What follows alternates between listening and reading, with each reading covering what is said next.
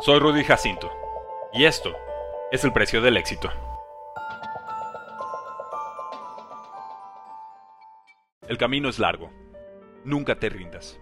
Sergio Michel Pérez Mendoza nació el 26 de enero de 1990 en Guadalajara, Jalisco, el menor de tres hijos entre Marilú Mendoza y Antonio Pérez Garibay, expiloto y preparador de coches de carreras. De personalidad alegre y bromista, creció escondiendo cosas a sus amigos y hablando de autos todo el día. Soñaba con manejar en la Fórmula 1. Su sueño de consolación era jugar en el Club América. inició en el karting a los 6 años. Adoptó el número 11 en honor a Iván Zamorano, delantero de su club favorito. Viajaba con su padre y hermano para competir los fines de semana. Descansaba poco.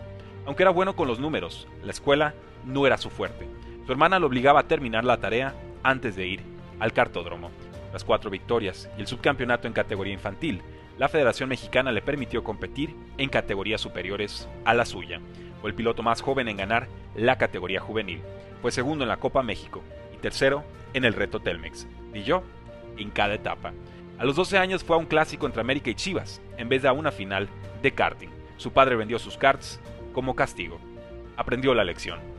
En busca de sponsors, conoció a Carlos Limelú, el dueño de América Móvil y el hombre más rico de México, en el autódromo de Toluquilla.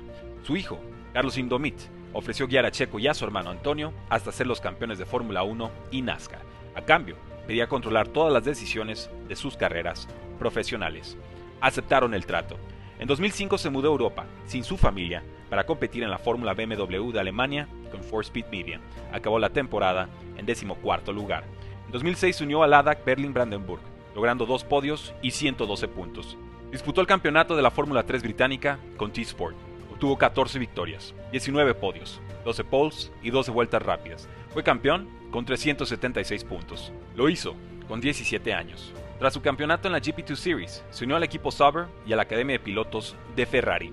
Llegó a la Fórmula 1, el primer mexicano en lograrlo desde Héctor Alonso Rebaque 30 años atrás. En el Gran Premio de Mónaco de 2011, se estrelló aparatosamente contra un muro de contención, fue puesto en camilla y llevado al hospital. El susto no pasó a mayores. Estuvo cerca de vencer a Fernando Alonso en el Grand Prix de Malasia. Quedó segundo. La salida de Lewis Hamilton a Mercedes en 2013 abrió un asiento en McLaren, la tercera escudería en el reciente campeonato de constructores. Ferrari también le ofreció un lugar, pero hasta 2014. Eligió a McLaren. Se arrepintió. Quedaron quintos con un monoplaza poco veloz y confiable. Compitió con Force India de 2014 a 2020, con altibajos. Tras la firma de Vettel con el equipo, Checo se quedó sin asiento para 2021. Se enfocó en las carreras restantes. Quedó segundo en el Grand Prix de Turquía. En el Grand Prix de Sakir, se recuperó de un toque de Charles Leclerc que lo mandó a último lugar. Remontó 17 posiciones tras enorme error de Mercedes. En la vuelta 64 llegó al liderato. No lo soltó. Fue la primera victoria de un mexicano en 50 años. Cerró como el cuarto mejor piloto del circuito. Red Bull lo firmó como compañero de Max Verstappen, un asiento maldito que vio fracasar a Pierre Gasly y Alex Albon el campeonato anterior.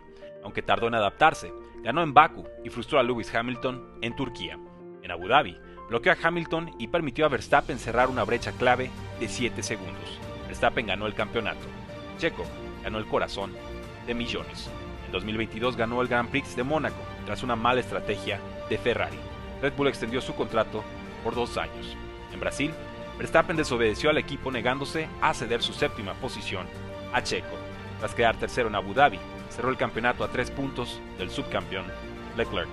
Hoy, con su esposa Carola y sus hijos Carlota y Sergio Pérez Jr., se encomienda al Cristo de los Milagros, siempre presenta a la derecha de su auto y su corazón. ¿Cuál es el precio del éxito? Nadie lo sabe mejor que Checo Pérez. Únete al precio del fantasy, tu arma secreta en fantasy football, rankings globales y posicionales para dominar tu fantasy draft, waivers semanales para tomar a los mejores jugadores disponibles, dynasty rankings para dominar tus ligas por años y chat de Telegram para resolver todas tus dudas en tiempo real. Visita stam.store diagonal precio NFL o da clic al link en este episodio para suscribirte.